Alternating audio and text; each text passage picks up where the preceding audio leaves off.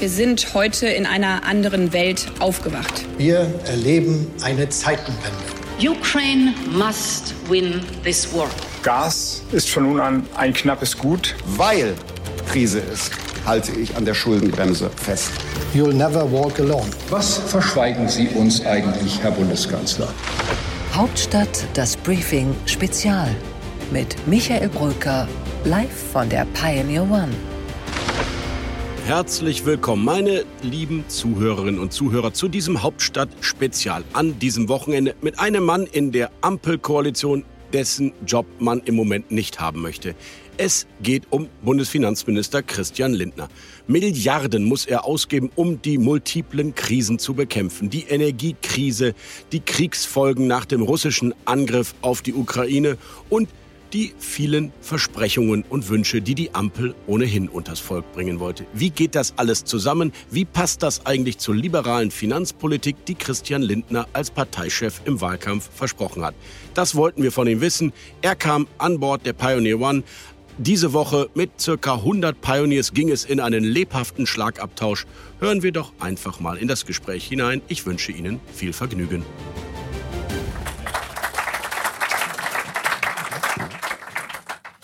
Herr Minister, wir müssen damit beginnen, was ähm, in den letzten 24 Stunden passiert ist, nämlich eine, eine neue Eskalationsstufe im Krieg in der Ukraine mit der Teilmobilmachung von Wladimir Putin. Und der Antwort des Vizekanzlers Robert Habeck, ja, auch wir in der Bundesregierung werden eine Antwort darauf finden müssen. Welche kann die Bundesregierung eigentlich darauf geben? Wir müssen jeden Tag prüfen, äh, was können wir noch zusätzlich tun, um die Ukraine zu unterstützen. Wir müssen vor allen Dingen im Kreis unserer Partner und Verbündeten besprechen, wie wir den äh, gewiss länger dauernden äh, Kampf der Ukraine für Frieden und Freiheit äh, unterstützen werden, und zwar auch in einer dauerhaften äh, Perspektive. Jedenfalls ist eines klar, äh, die Entscheidung von Putin ist ein Zeichen der Schwäche.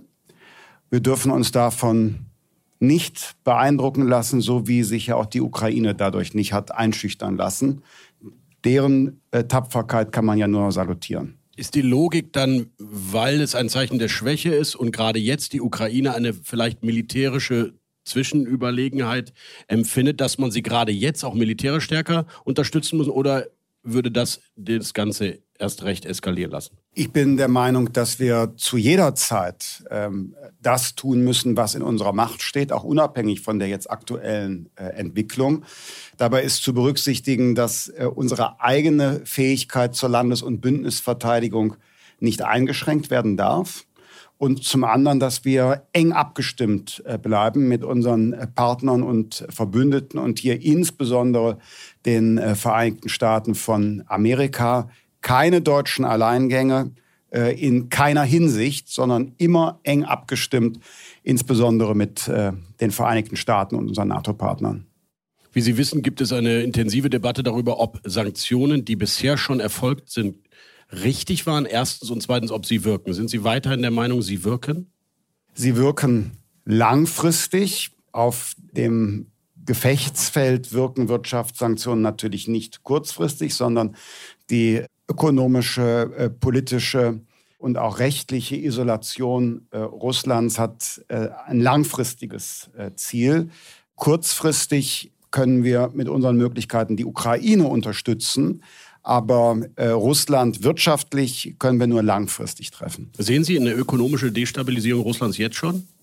Oder erwarten Sie die einfach im Nachgang? Ich erwarte die äh, auf einer Mittelfristperspektive, nicht auf einer Kurzfristperspektive. Weil die Player, die jetzt eingesprungen sind für den Westen, die sind ja alle bekannt, von Indien bis Indonesien. Hat man da sich vielleicht auch so ein bisschen, ja, vielleicht naiv angestellt, indem man gesagt hat, wenn der Westen nicht mehr der Partner Russlands ist, dann geht es mit Russland ökonomisch schneller bergab? Nein, äh, der Hintergrund ist eher, dass Russland ja auch über große Devisenreserven verfügt hat, hat sich äh, in einer Strategie auch langfristig vorbereitet, ganz offensichtlich auf diese Konfrontation. Die russische Wirtschaft kann sich auch stärker aus eigenen äh, Quellen äh, zumindest äh, kurzfristig versorgen. Und ganz offensichtlich ist auch die Leidensbereitschaft der Bevölkerung äh, in Russland groß. Sicherlich nicht zufällig, weil es ein autoritärer Staat mit Unterdrückungsapparat ist. Eines ist klar, Herr Lindner, da sind wir uns wahrscheinlich einig, wir spüren selbstverständlich die Auswirkungen auch äh, negativ, nicht nur entlang der Gaspreise, aber vor allem auch dort. Nun äh, hat Uniper, der noch Privatkonzern soll jetzt in die in staatliche Hände gelangen. 40 Prozent der Gaskunden, Privat oder Unternehmen, werden von Uniper beliefert in Deutschland. 50 Prozent des Gases, das Uniper bezieht, kommt aus Russland. Also ein wichtiger Player. Und trotzdem soll die Gasumlage ab dem 1. Oktober kommen. Jetzt zahle ich dann als Gaskunde dann doppelt und als Steuerzahler auch noch? Oder wie, oder warum hätte man nicht einfach die Verstaatlichung machen können und auf die Gasumlage verzichten? Weil das zwei verschiedene, voneinander deutlich zu trennende Themen sind. Zum einen gibt es das Unternehmen Uniper, das äh, mit Mitteln äh, der KfW und ähm, des Bundeshaushaltes als Unternehmen stabilisiert wurde und nach dem Ausfall von Gas aus Nord Stream 1 mit den damit verbundenen wirtschaftlichen Risiken komplett jetzt äh, zeitweilig in staatlicher Hand ist. Das ist der eine Sachverhalt. Beim anderen Sachverhalt geht es um die Kundinnen und Kunden. Ich will das anschaulich so sagen. Fällt russisches Gas aus, äh, könnte und müsste Uniper zur Erfüllung der Verträge ja auf dem Weltmarkt Gas kaufen aus anderen wesentlich teureren äh, Quellen und könnte sich möglicherweise dann auf höhere Gewalt berufen und an seine Kunden die extrem hohen Spotmarktpreise abwälzen.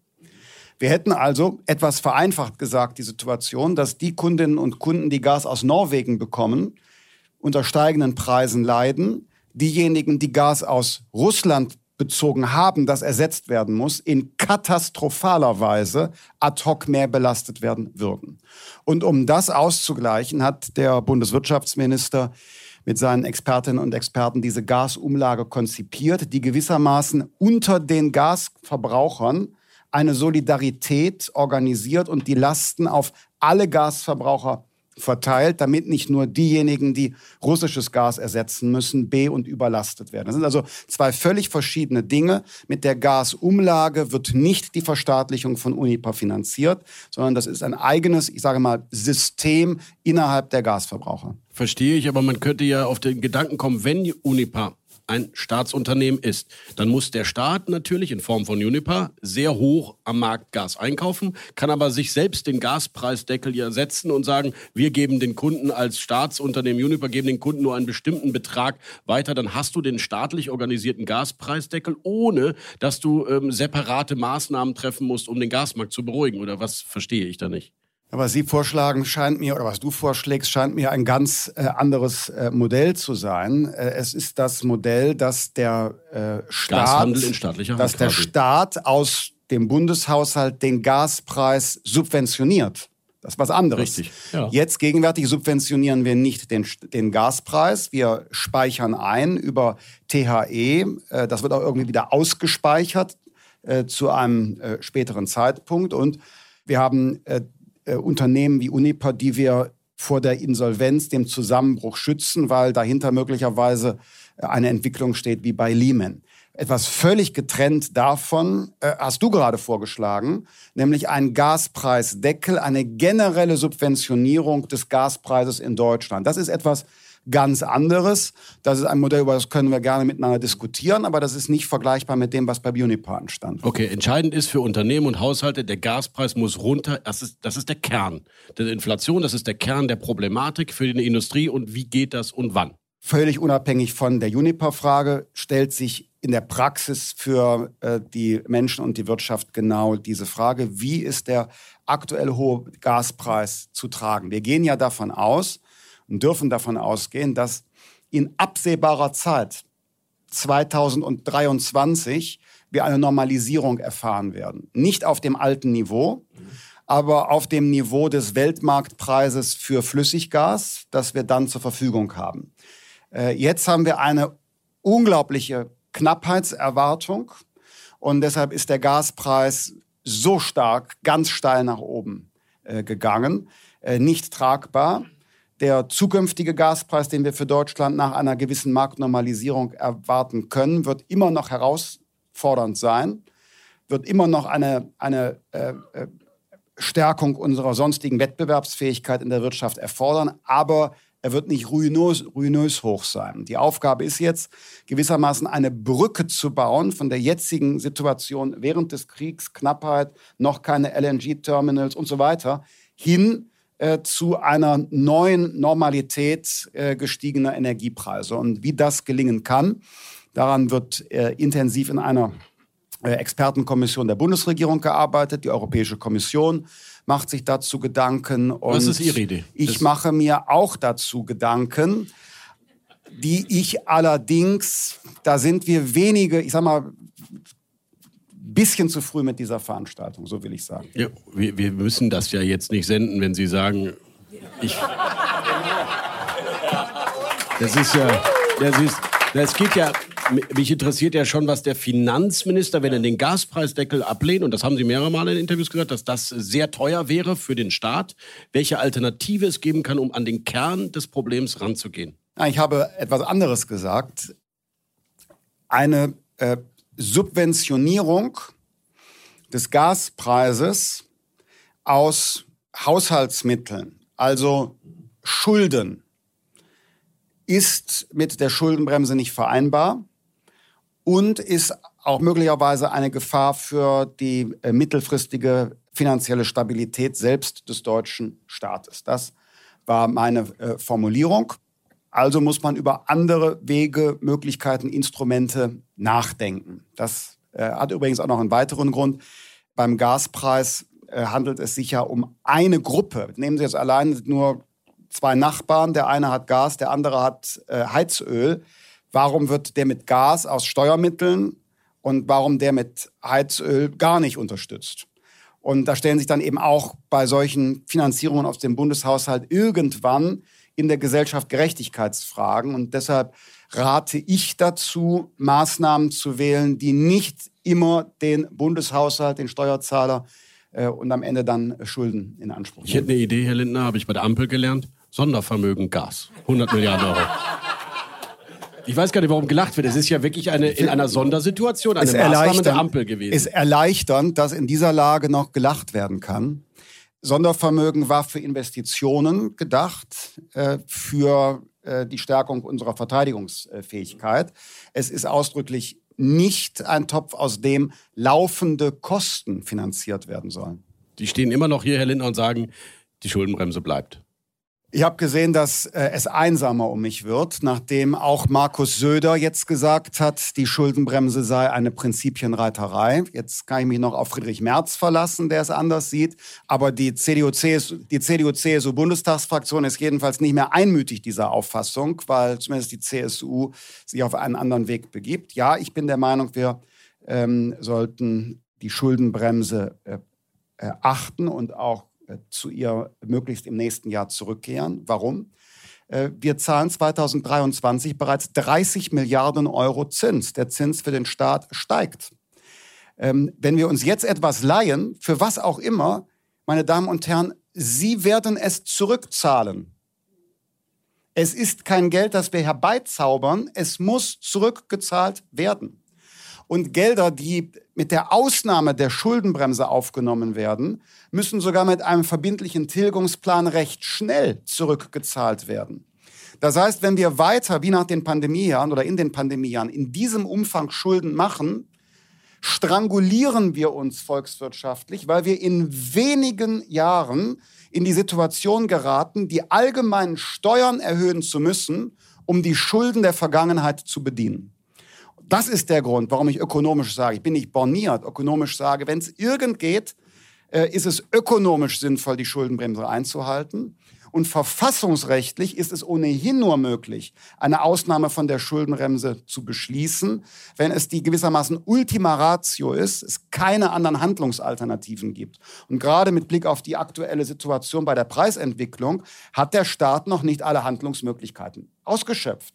Also Stichwort äh, Kohlekraftwerke, die sind noch nicht äh, alle wieder am Netz. Und sie kommen erst dann ins Netz zurück, wenn die Betreiber eine klare wirtschaftliche Perspektive haben, nicht ein paar Monate, sondern bis ins Jahr 2024, weil die sonst ihre Investitionen und Bevorratung von Kohle nicht vornehmen. Genauso bei Kernenergie. Da haben wir noch nicht alle Möglichkeiten genutzt. alle Möglichkeiten hier auszuschöpfen, auch Preissignale zu senden. Der Habeck widerspricht ja, dass es überhaupt preisdämpfende Effekte hätte. Das weiß ich nicht, ob er dem widerspricht. Ähm, ich weiß, er hat physikalisch einen Stresstest unternommen. Ich weiß nicht, ob er einen ökonomischen Stresstest unternommen hat. Äh, nach äh, einer Studie beispielsweise des äh, IFO-Instituts ist der strompreisdämpfende Effekt volkswirtschaftlich auf 4% zu beziffern. Und das sind konservative. Beim Streckbetrieb oder bei einer zweijährigen Verlängerung? Bei der weiteren Nutzung.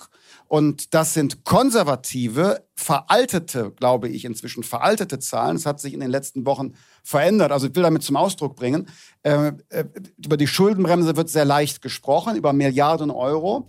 Aber an die Wurzel des Problems müssen wir ran. Das heißt, Kohle ans Netz, Gas länger bis 2024 im Netz halten, beschleunigen bei LNG und bei anderer Beschaffung. Äh, die Lösung über den Kapitalmarkt, also Schulden zu machen, kann sich langfristig sehr nachteilig auf uns auswirken und wie ein Bumerang zurückkommen. Bis hierhin und nicht weiter, liebe Zuhörerinnen und Zuhörer, außer Sie werden oder sind Pionier. Dann sind Sie uns ein willkommener Abonnent und dürfen selbstverständlich diesen Podcast, dieses Gespräch mit Christian Lendner zu Ende hören. Und ich verspreche Ihnen, es lohnt sich, denn wir haben über die vermeintliche Fortschrittskoalition gesprochen, die die Ampel eigentlich sein wollte und was da jenseits der aktuellen Kriegsmanagementpolitik noch folgen könnte. Es geht aber auch um ihn persönlich, um seine Karriere, um seine Ziele als FDP FDP-Vorsitzender und es geht natürlich auch um die FDP vor den Landtagswahlen und die schlechte Stimmung in seiner Partei. Es lohnt sich, diesem Mann zuzuhören, denn er wacht über unser Geld. Kommen Sie an Bord, gehen Sie auf join.thepioneer.de und hören Sie diesen Podcast, dieses Gespräch mit Christian Lindner in Gänze. Hauptstadt das Briefing Spezial. Live von der Pioneer One.